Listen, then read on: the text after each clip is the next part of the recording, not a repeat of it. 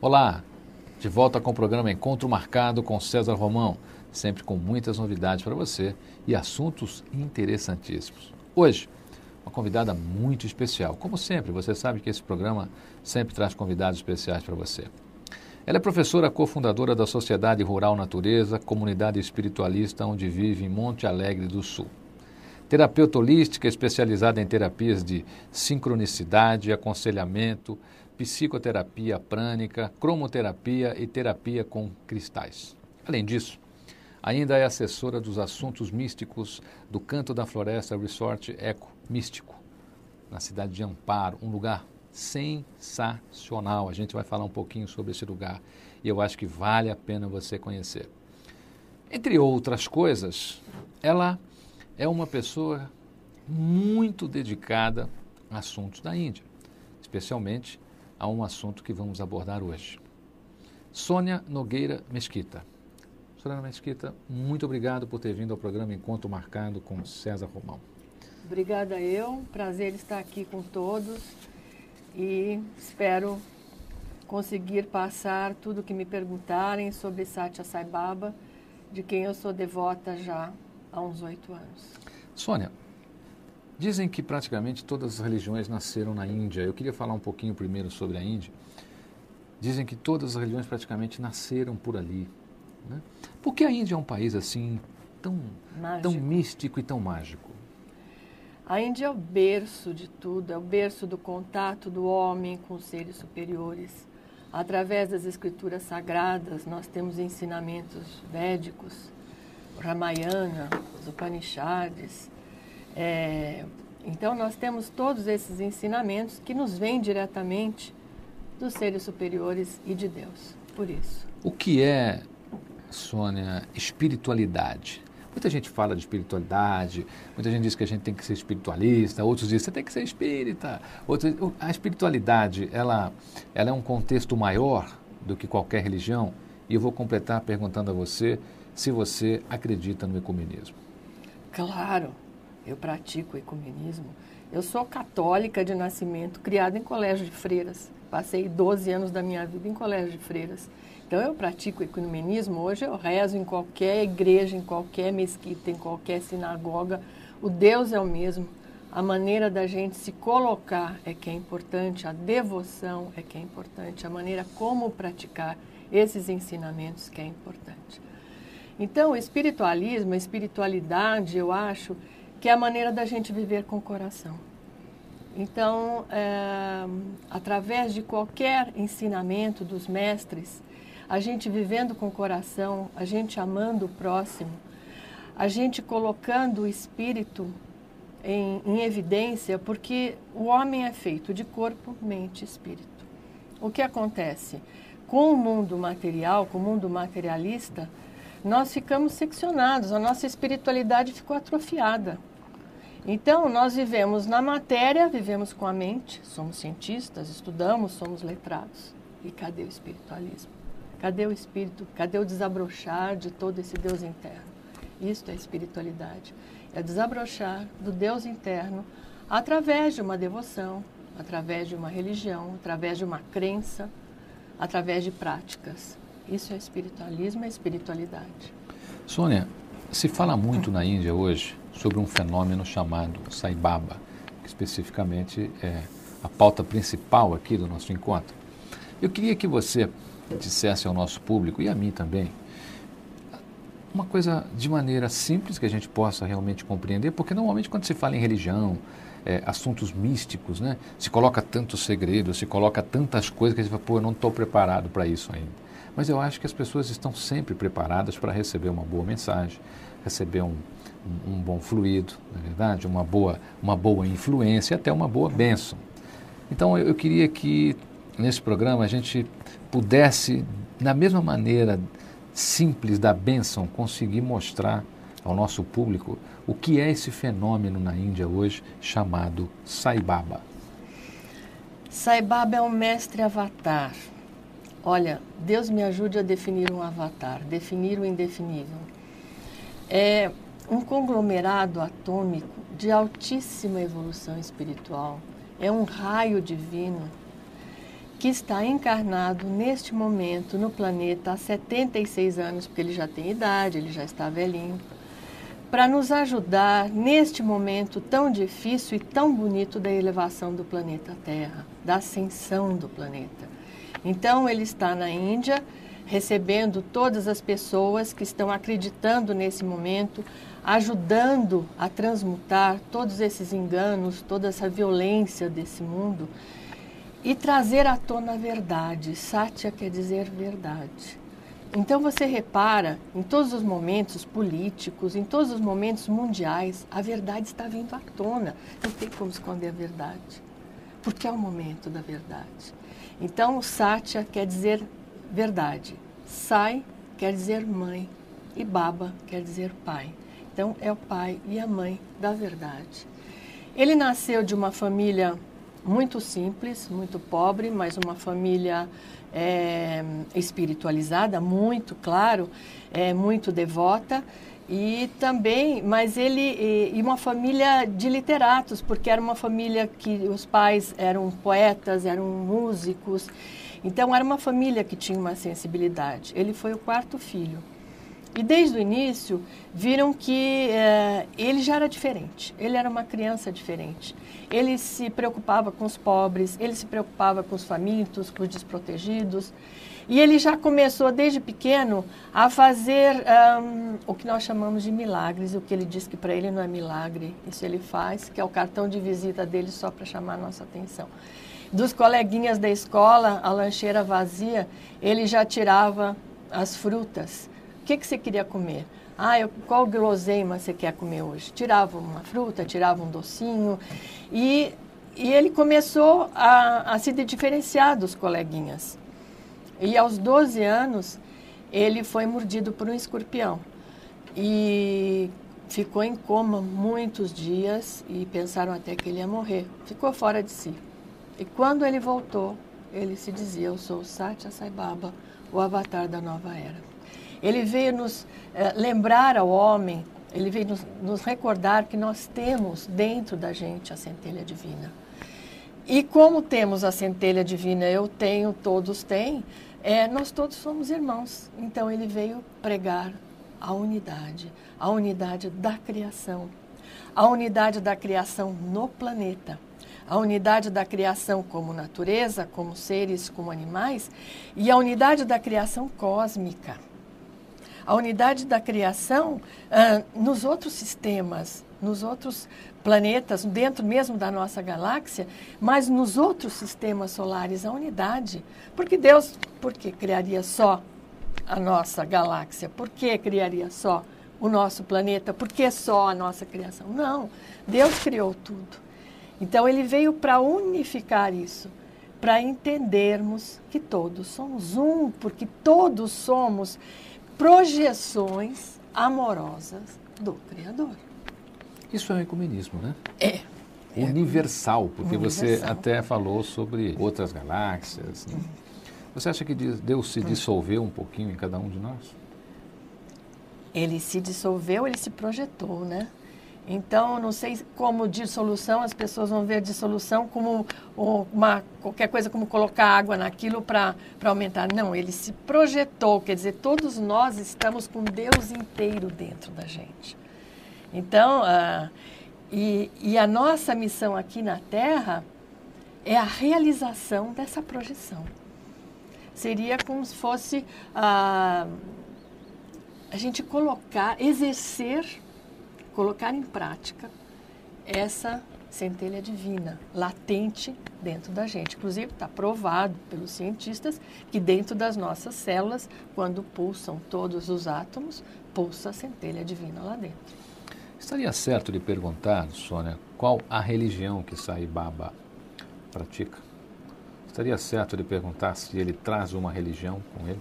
Não, Sai Baba não pratica religião. Ele incentiva a todos nós a praticarmos a nossa religião de origem, a nossa religião do berço, da família, do país, porque assim como nós praticamos essa religião uh, bem, nós vamos nos realizar como seres divinos. Então, o que importa é a devoção, é a nossa colocação, é a prática do bem, da moral, da ética, dentro do princípio daquela religião a qual nós estamos já adaptados. Então ele não hora nenhuma ele diz você se é budista você mude para o hinduísmo, se você é hinduísta você mude para o cristianismo, ou se você é, é judeu você mude para aquela. Não, hora nenhuma. Pratique a sua religião. Louve o seu Deus interno sobre qualquer forma. E você louvando o Deus sobre qualquer forma, nós chegamos a Ele. Você está com o programa Encontro Marcado com César Romão. A gente vai para um breve intervalo e já voltamos com Sônia Mesquita ensinando um pouquinho sobre Sai Baba. Até já. De volta com o programa Encontro Marcado com César Romão, conversando com Sônia Mesquita sobre Sai Baba, um avatar indiano.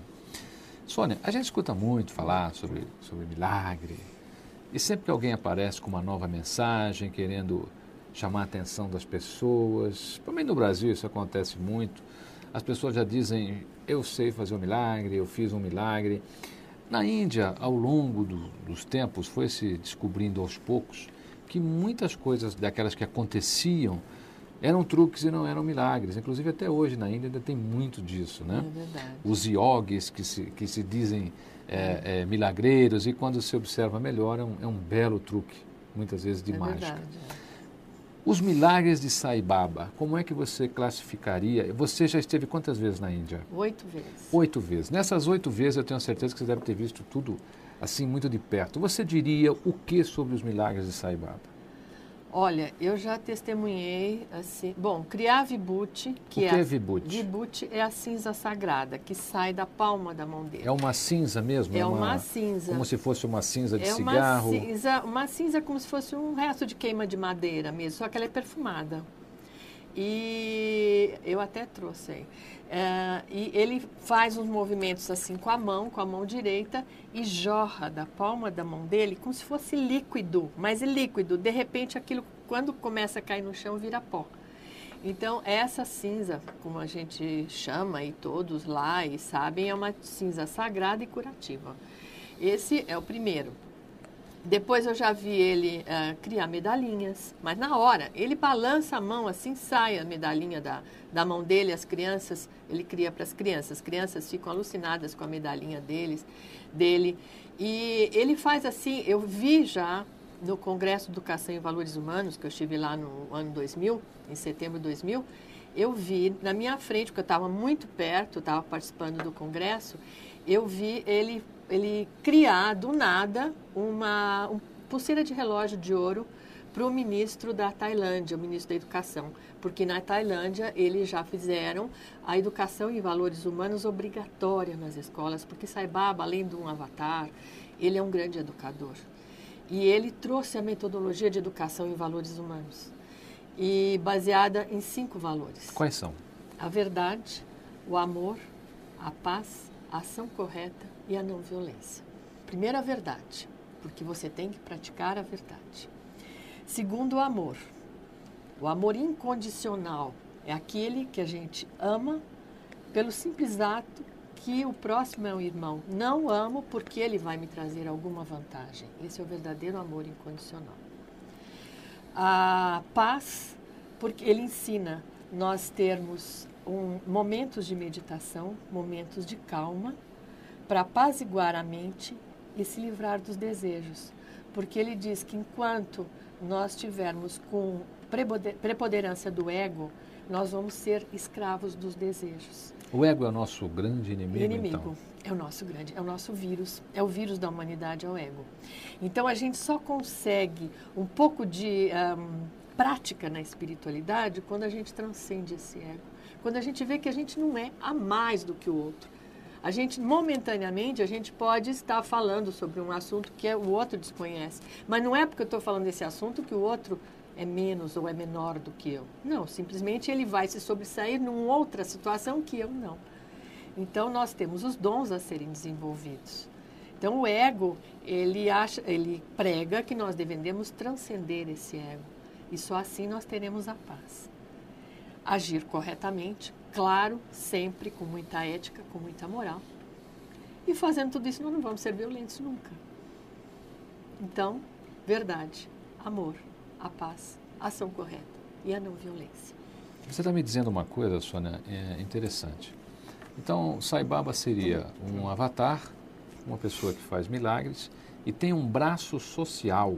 Enorme, enorme. O que é esse braço social dele na Índia? O braço... Escolas, hospitais? Ah, é, é, claro, porque ele diz que ele veio ajudar, inclusive, os menos favorecidos.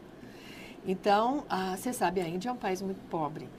E a aldeia onde ele nasceu e toda a região ali em volta não tinha nem água encanada. Então, ele está trazendo água encanada, fazendo reservatórios. Isso a parte é, de, inclusive, saneamento básico que não tinha. E a parte de educação. Ele, baseado em todo esse sistema educacional, ele criou escolas primárias, escolas secundárias e universidade. Ele tem uma universidade enorme lá. Ele tem escolas em Bombay, ele tem escolas em Whitefield, lá em Putaparte, ele tem universidade em Putaparte. E tudo com doações, porque ele não aceita nada, nada, nada, nada, nada. Então, além da espiritualidade, ele acha fundamental educar. Claro, porque se você veio para se realizar através desse corpo, desta mente e desse espírito, você tem que cuidar do corpo, cuidar da mente, para o espírito desabrochar. Então não dá para você só cuidar do corpo, só cuidar da mente, só cuidar do espírito. Então nós somos um todo. Então, inclusive trabalhar as nossas emoções, porque as emoções estão dentro da, da, do, do plano mental, né? Então ele trabalha esses três planos do homem.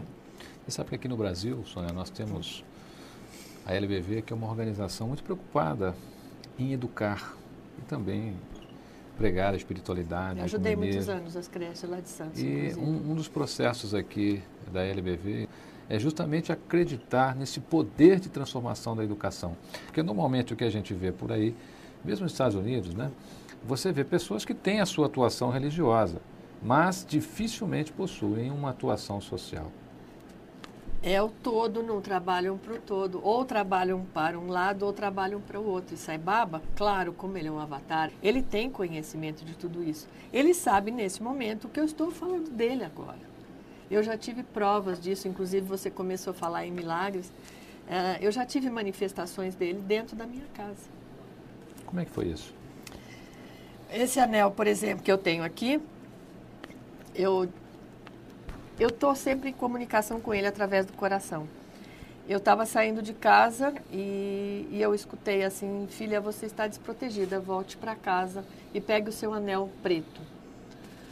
E eu tenho esses dois anéis pretos, essa pedra de ônix que eu trouxe da Índia, e esse também trouxe da Índia, e esse tem estampado aqui a Shiva, que é a, faz parte da Trimurti indiana, que é a parte de Deus é o aspecto de Deus transmutador. Ele se pega o seu anel A Shiva é aquela que é tem é a cabeça. O Shiva é a cabeça de elefante, não é não, isso? Não, não. Aquele é Ganesh. Ganesh, isso. Ganesh. Ganesh. É, a Trimurti indiana, é, são, eu, veja bem, eu aprendi a Santíssima Trindade do cristianismo através da Trimurti do hinduísmo. Porque me diziam, ah, minha filha, você tem que entender, Pai, Filho e Espírito Santo, o amor do Pai com o Filho do Espírito Santo, aquela coisa, eu não entendia nada. E através das três manifestações divinas, Brahma, Shiva e Vishnu, eu entendi a Santíssima Trindade, o que seria Brahma, Deus Criador, Vishnu, Deus mantenedor da criação, e Shiva, o aspecto de Deus transmutador. É aquele que transmuta. Eu já dizia, ciência já diz que nada se perde, tudo se transforma, não é verdade, na natureza. E é isso, é o Deus transmutador, Shiva. E eu peguei o anel, estava na caixinha junto de outros anéis, e de repente eu vi que o anel estava sujo. Eu falei, que engraçado, empoeirado. Eu usei faz pouco tempo. E que eu pus no dedo, aquilo me clareou. Era vibute. brotava daqui de volta do anel. O vibhuti, o vibhuti é, é aquela, cinza, aquela sagrada, cinza sagrada. A cinza sagrada. Então, o que ele disse, eu estava sem proteção, ele imantou o meu anel, que eu já tinha levado à Índia, que já estava imantada pela energia dele, a mais ainda com a presença do vibhuti. Então, eu já tive várias manifestações dele. Ele vem já comigo há um bom tempo, graças a Deus.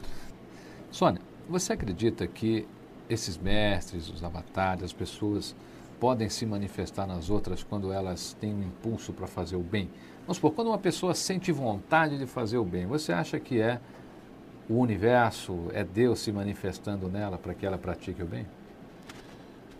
Eu acho que é, porque você, aqui na Terra, nós temos uma escalada.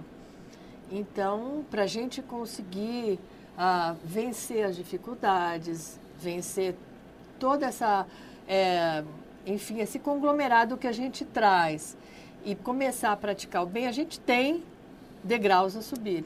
E conforme a gente vai atingindo os degraus, eu acho que a gente vai se conectando mais com os seres superiores. Você está com o programa Encontro Marcado com César Romão. A gente está conversando com Sônia Mesquita sobre o fenômeno Sai Baba na Índia. A gente vai para um breve intervalo e já voltamos. Olá, de volta com o programa Encontro Marcado com César Romão. A gente está conversando com Sônia Mesquita sobre o fenômeno Sai Baba na Índia, tá bom? Sônia, dizem que na Índia existe um, um lugar e muitas pessoas é, criaram lugares como esse, que é um ashram, é isso. O que, que é um ashram? É um, é, um, é um local onde as pessoas vão para refletir? É, um, é uma igreja? É um local de meditação? É tudo isso que você falou.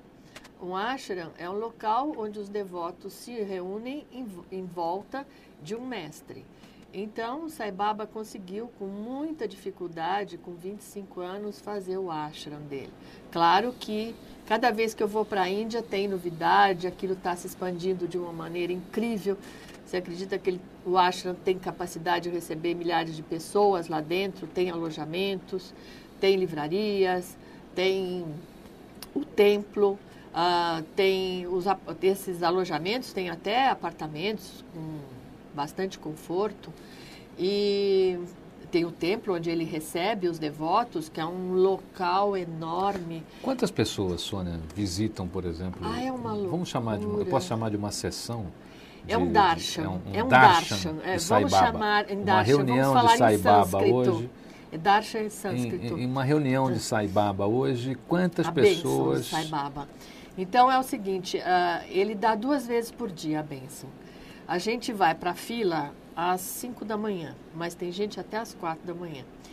E depois a gente é, passa por um sorteio e as filas vão entrando, é muito organizado, porque a disciplina é um dos valores dos ensinamentos Sai Baba. Então a gente, com muita disciplina, vai tomando seus lugares no chão, sentados em posição de lótus e aguardando a chegada dele, que é ao redor de 7 horas da manhã. Ele chega que parece que ele flutua, é uma coisa, é uma bênção, é uma bem-aventurança que ele traz, é uma vibração divina, é, é uma coisa inexplicável que a gente sente quando a gente está lá. Qual a dificuldade? Então são e você me perguntou, Quantas milhares pessoas de pessoas. Ali naquele, naquele local cabe de 8 a 10 mil pessoas, homens de um lado e mulheres de outro, esperando a passagem dele. Então ele passa numa, numa passarela vermelha e muitas vezes a gente fica longe, né? Porque a gente está sujeito a um sorteio e a gente leva cartas para dar para ele. E, na verdade, com os pedidos de saúde, prosperidade, enfim, tudo que a gente quiser transmutar e de bem, trazer do bem para a gente, a gente escreve nas cartas. Mas, na verdade, ele já sabe o que está nas cartas. Na hora que a gente entrega, ele dá aquele sorrisozinho, como quem diz, já está sendo feito.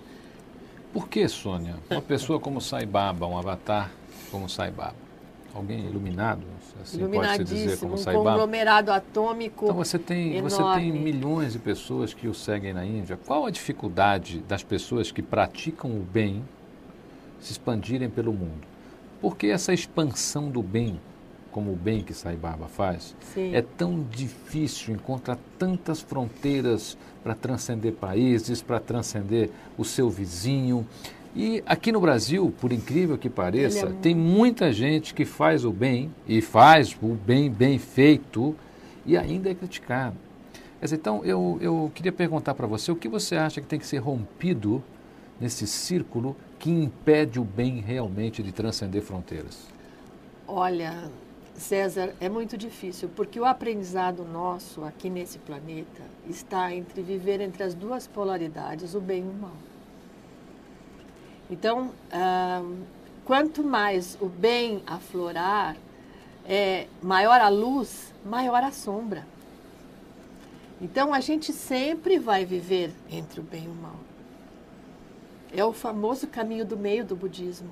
Né? Então, ah, tem muitas pessoas que praticam bem, mas muitas, muitas, muitas, mas isso não dá ibope.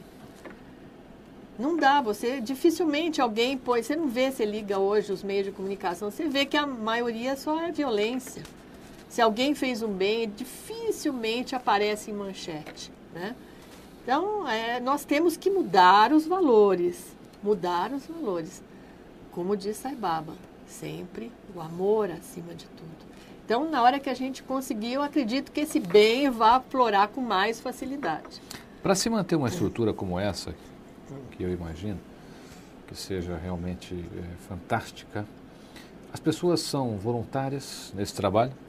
Totalmente voluntárias. O hospital, então, é, quase que dá um, uma conversa de horas aqui o hospital. É o hospital maior. Vou fazer uma pergunta a você hum. agora para mexer com o hospital de Saibaba. E se nem tudo dá certo porque... no hospital de Saibaba? É, você sabia que você ia perguntar isso. Veja bem, nós apresentamos... Eu te digo isso porque é, é justamente nessa linha que eu estou te dizendo de que o bem ainda sofre muita injustiça. Você pode curar dezenas e dezenas. Bom, isso é, é, é, o próprio Cristo, né? Também passou por esse processo. Ele pode ressuscitar, ele pode curar o leproso, ele pode fazer o grande milagre. Se algo dá errado, no Mas hospital bem, de Saibaba? Não dá errado. Não dá errado. Porque uh, nós temos um processo evolutivo.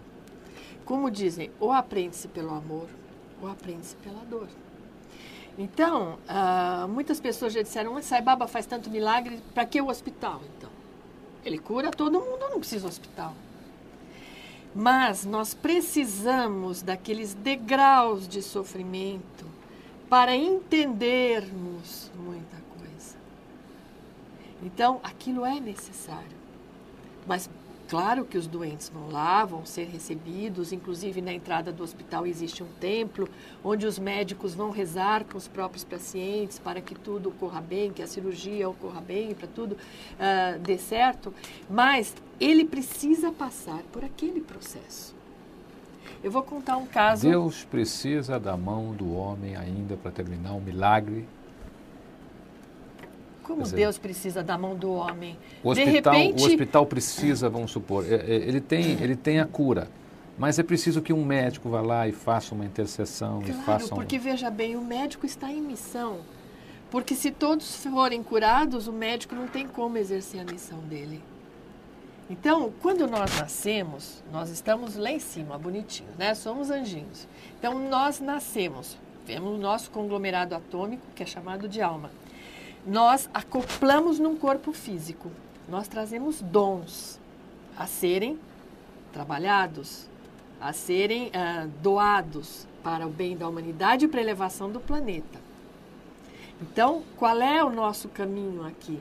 É desenvolver esse, esses dons para elevação, seja como for como artista, seja como médico, seja como agricultor, seja como for, mas é desenvolver esses dons.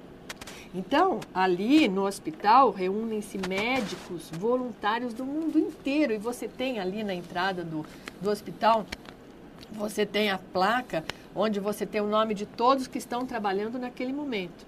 E é uma beleza, médicos do Canadá, da Inglaterra, da França, da Ásia, do, aqui da América do Sul, e todo mundo, eles vão, eles oferecem doação para Saibaba, tantos dias da sua vida, ou tantos meses, tem uns que ficam lá meses, e ficam prestando, prestando um serviço, serviço na sua área, como oftalmologia ou, ou, cardiologia, ou seja, como patologia, o que for. Ficam na sua área prestando serviço. E o hospital funciona assim. Impressionante. O voluntariado é uma grande saída para muitos problemas sociais, né? Muito, muito. Fica aqui a sugestão Muitas... aqui de você ser um voluntário. É, mas a, pessoa precisa querer, mas querer de verdade. Sabe aquela coisa de dizer, ah, eu quero, ah, mas eu não tenho tempo, ah, mas a minha família me pega muito, muitos momentos da minha vida, ah, mas o meu marido não sei o quê. Então, realmente a pessoa não quer. A, a, pessoa precisa querer de coração. Aí ela vai. Ela vai procurar o hospital para trabalhar, ela vai procurar uma creche, ela vai procurar uma escola. Tem onde ela procurar. Você sabe, Sônia. Mas eu... precisa aquela coisa interna que põe ela a campo para trabalhar. Em, em minha carreira como escritor, a gente recebe muito e-mail, muita visita no site. Para você, vou lembrar você novamente, o site é www.cesarromão.com.br e as pessoas normalmente dizem assim, Romão, eu tenho um problema, aí dizem o um problema, eu falo, olha, eu tenho a solução para você na página tal do meu livro. Puxa, mas eu vou ter que ler um livro? Falo, não, não é um livro, é uma página, mas eu vou ter que ler uma página do livro? Então, isso que você está dizendo é muito interessante, porque precisa existir uma vontade realmente vinda do coração. Veja bem, não é ler o seu livro, é ler, mentalizar e executar. Não adianta você saber decorar os ensinamentos. Então, ah, você só atinge um, um momento de você poder divulgar os ensinamentos quando realmente você está praticando. Olha, você está com o programa Encontro Marcado com César Romão. A gente está conversando com Sônia Mesquita sobre o fenômeno Sai Baba na Índia. A gente vai para um breve intervalo e já voltamos. De volta com o programa Encontro Marcado com César Romão. Nós estamos conversando com Sônia Mesquita sobre o fenômeno Sai Baba na Índia.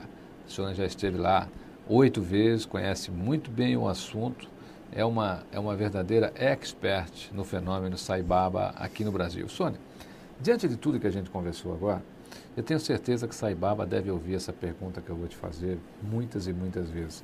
Ninguém nunca chegou a Sai Baba e disse assim: Você é Deus? E ele responde: Eu sou Deus e você também é. A única diferença é que eu sei que eu sou Deus e você não sabe. Então, isso diz tudo, né? Ele Você, se coloca como um irmão mais velho da gente. Das pessoas. É. Você montou na cidade de, de Amparo, Canto da Floresta, um hotel resort eco místico. O que é um hotel eco místico? O que é que tem lá de diferente que torna o seu resort? Eu nunca tinha ouvido falar em resort eco místico em lugar nenhum do mundo. Acho que é a primeira vez que eu estou ouvindo é, esse acho termo. que até nós inventamos essa palavra eco mística. É exatamente isso. É um hotel ecológico que nós fizemos no meio das montanhas, muito verde, água muito boa, água mineral, a comida especial, sem agrotóxicos, justamente para uh, globalizar tudo isso que a gente prega, porque a gente não pode só cuidar do corpo sem cuidar do espírito. Então, por que eco místico? Eco ecológico. Então, existem os passeios, o cavalo, é, enfim, mountain bike, trilhas no meio da floresta, ah, tudo que a, a parte ecológica exige. E mística, por quê? Nós, uh, o, que é o, o que é o misticismo? É colocar você em contato com você mesmo e com o seu Deus interno. Então, nós proporcionamos às pessoas essa ambientação uh, através da arquitetura, através dos móveis, das cores. Fizemos o hotel com, baseado no Feng Shui.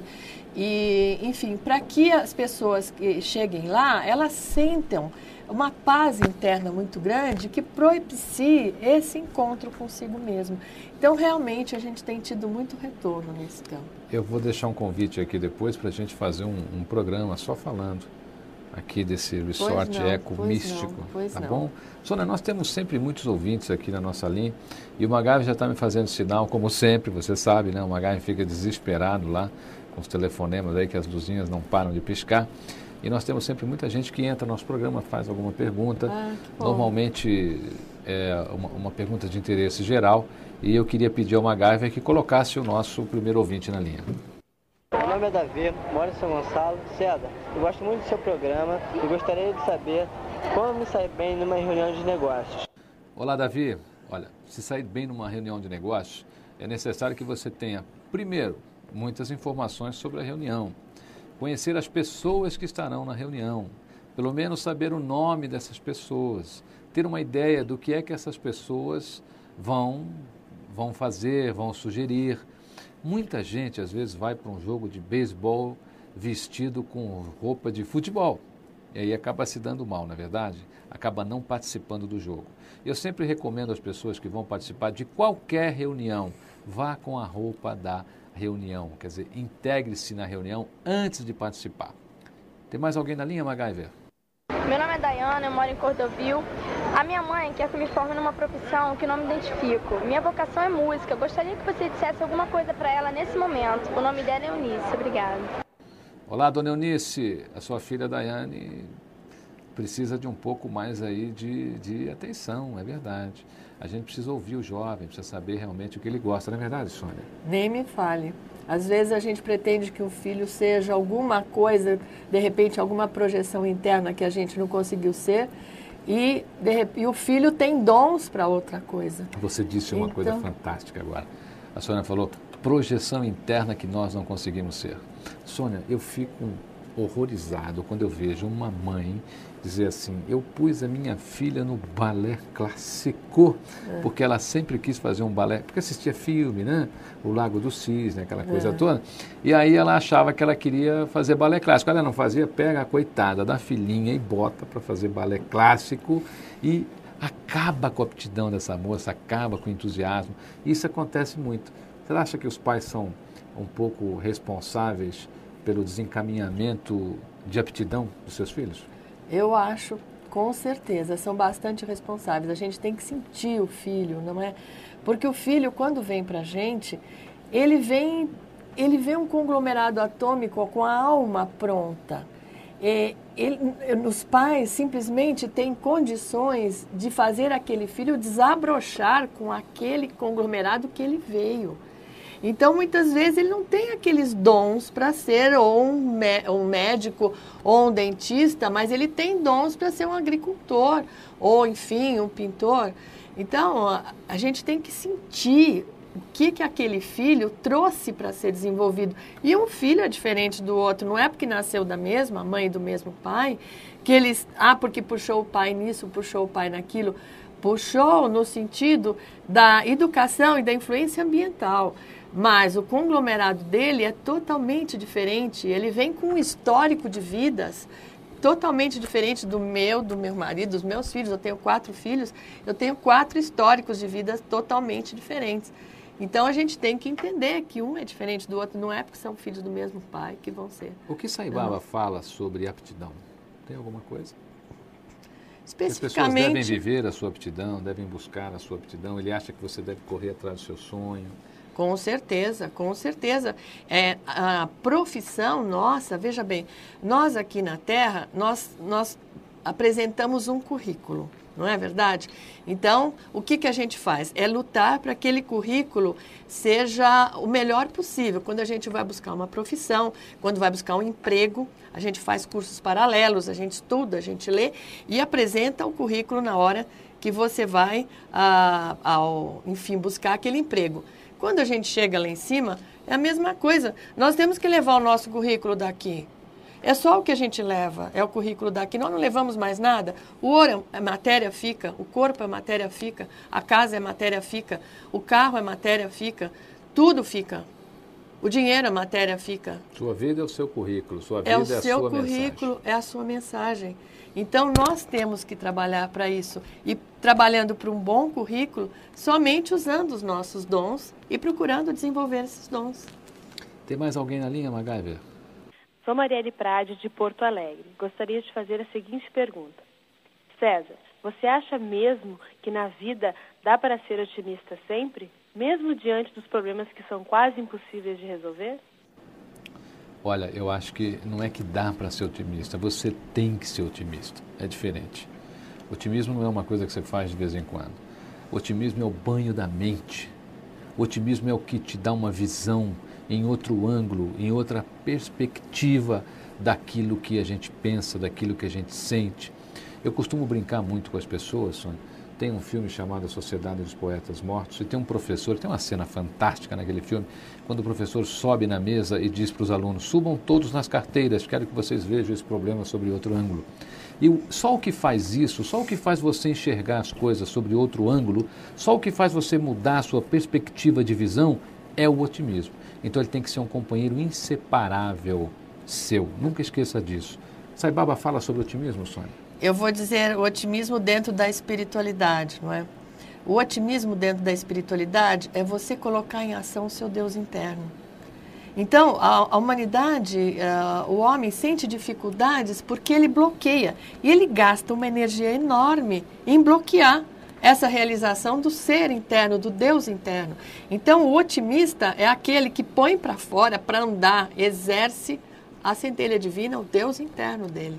Sônia, o tempo passa muito rápido aqui no nosso programa, eu acho que você já, já percebeu isso. Nós estamos conversando há quase 60 minutos. E eu sempre peço às pessoas que encerrem a sua entrevista deixando uma mensagem positiva, deixando uma mensagem que possa realmente transformar a vida de quem está nos vendo, de quem está nos ouvindo, de quem quer um pouco de esperança. E eu queria que você deixasse aqui uma mensagem bem positiva, sua, do seu coração ou de Saibaba? Realmente, eu vou deixar uma mensagem do coração, porque ser espiritualista é agir com o coração. E eu gostaria que todos agissem com o coração. Porque na medida que a gente age com a mente, a gente bloqueia muita coisa boa. A gente deixa de amar incondicionalmente e agindo com o coração não tem erro. Não tem erro. A gente está de acordo com Deus interno. A gente está deixando o nosso ser vir para fora e atingir o ser do outro. Então, é essa a minha mensagem. Ajam com o coração. Nós conversamos com Sônia Mesquita, terapeuta holística, sobre o grande fenômeno Saibaba. Eu tenho certeza que você aprendeu muita coisa aqui. Se você quiser conhecer um pouco mais sobre Saibaba, nós vamos deixar o telefone e o site da Sônia Mesquita dentro do site da Rede Mundial. Você entra lá, você vai ter acesso, você vai escrever para a Sônia Mesquita, você vai fazer mais perguntas para ela. Eu tenho certeza que esse é um assunto instigante, interessante e que cada coisa que você descobrir sobre Saibaba vai fazer aí em você um pequeno pontinho de luz, um pequeno pontinho positivo para você conseguir levar sua vida com mais felicidade. Não se esqueça, os livros de César Romão estão nas melhores livrarias do Brasil, principalmente na rede Saraiva, na rede Siciliano. E vou repetir, como sempre digo, nunca, jamais desista do seu sonho. Não vale a pena. Se você desistir, a única coisa que você vai carregar é a dor de não ter conseguido. Se você persistir, você será alimentado pela esperança de um dia conseguir. E a sua esperança no futuro é o que te dá força no seu presente. Fico por aqui. Programa Encontro Marcado com César Romão. A gente se vê. Até lá.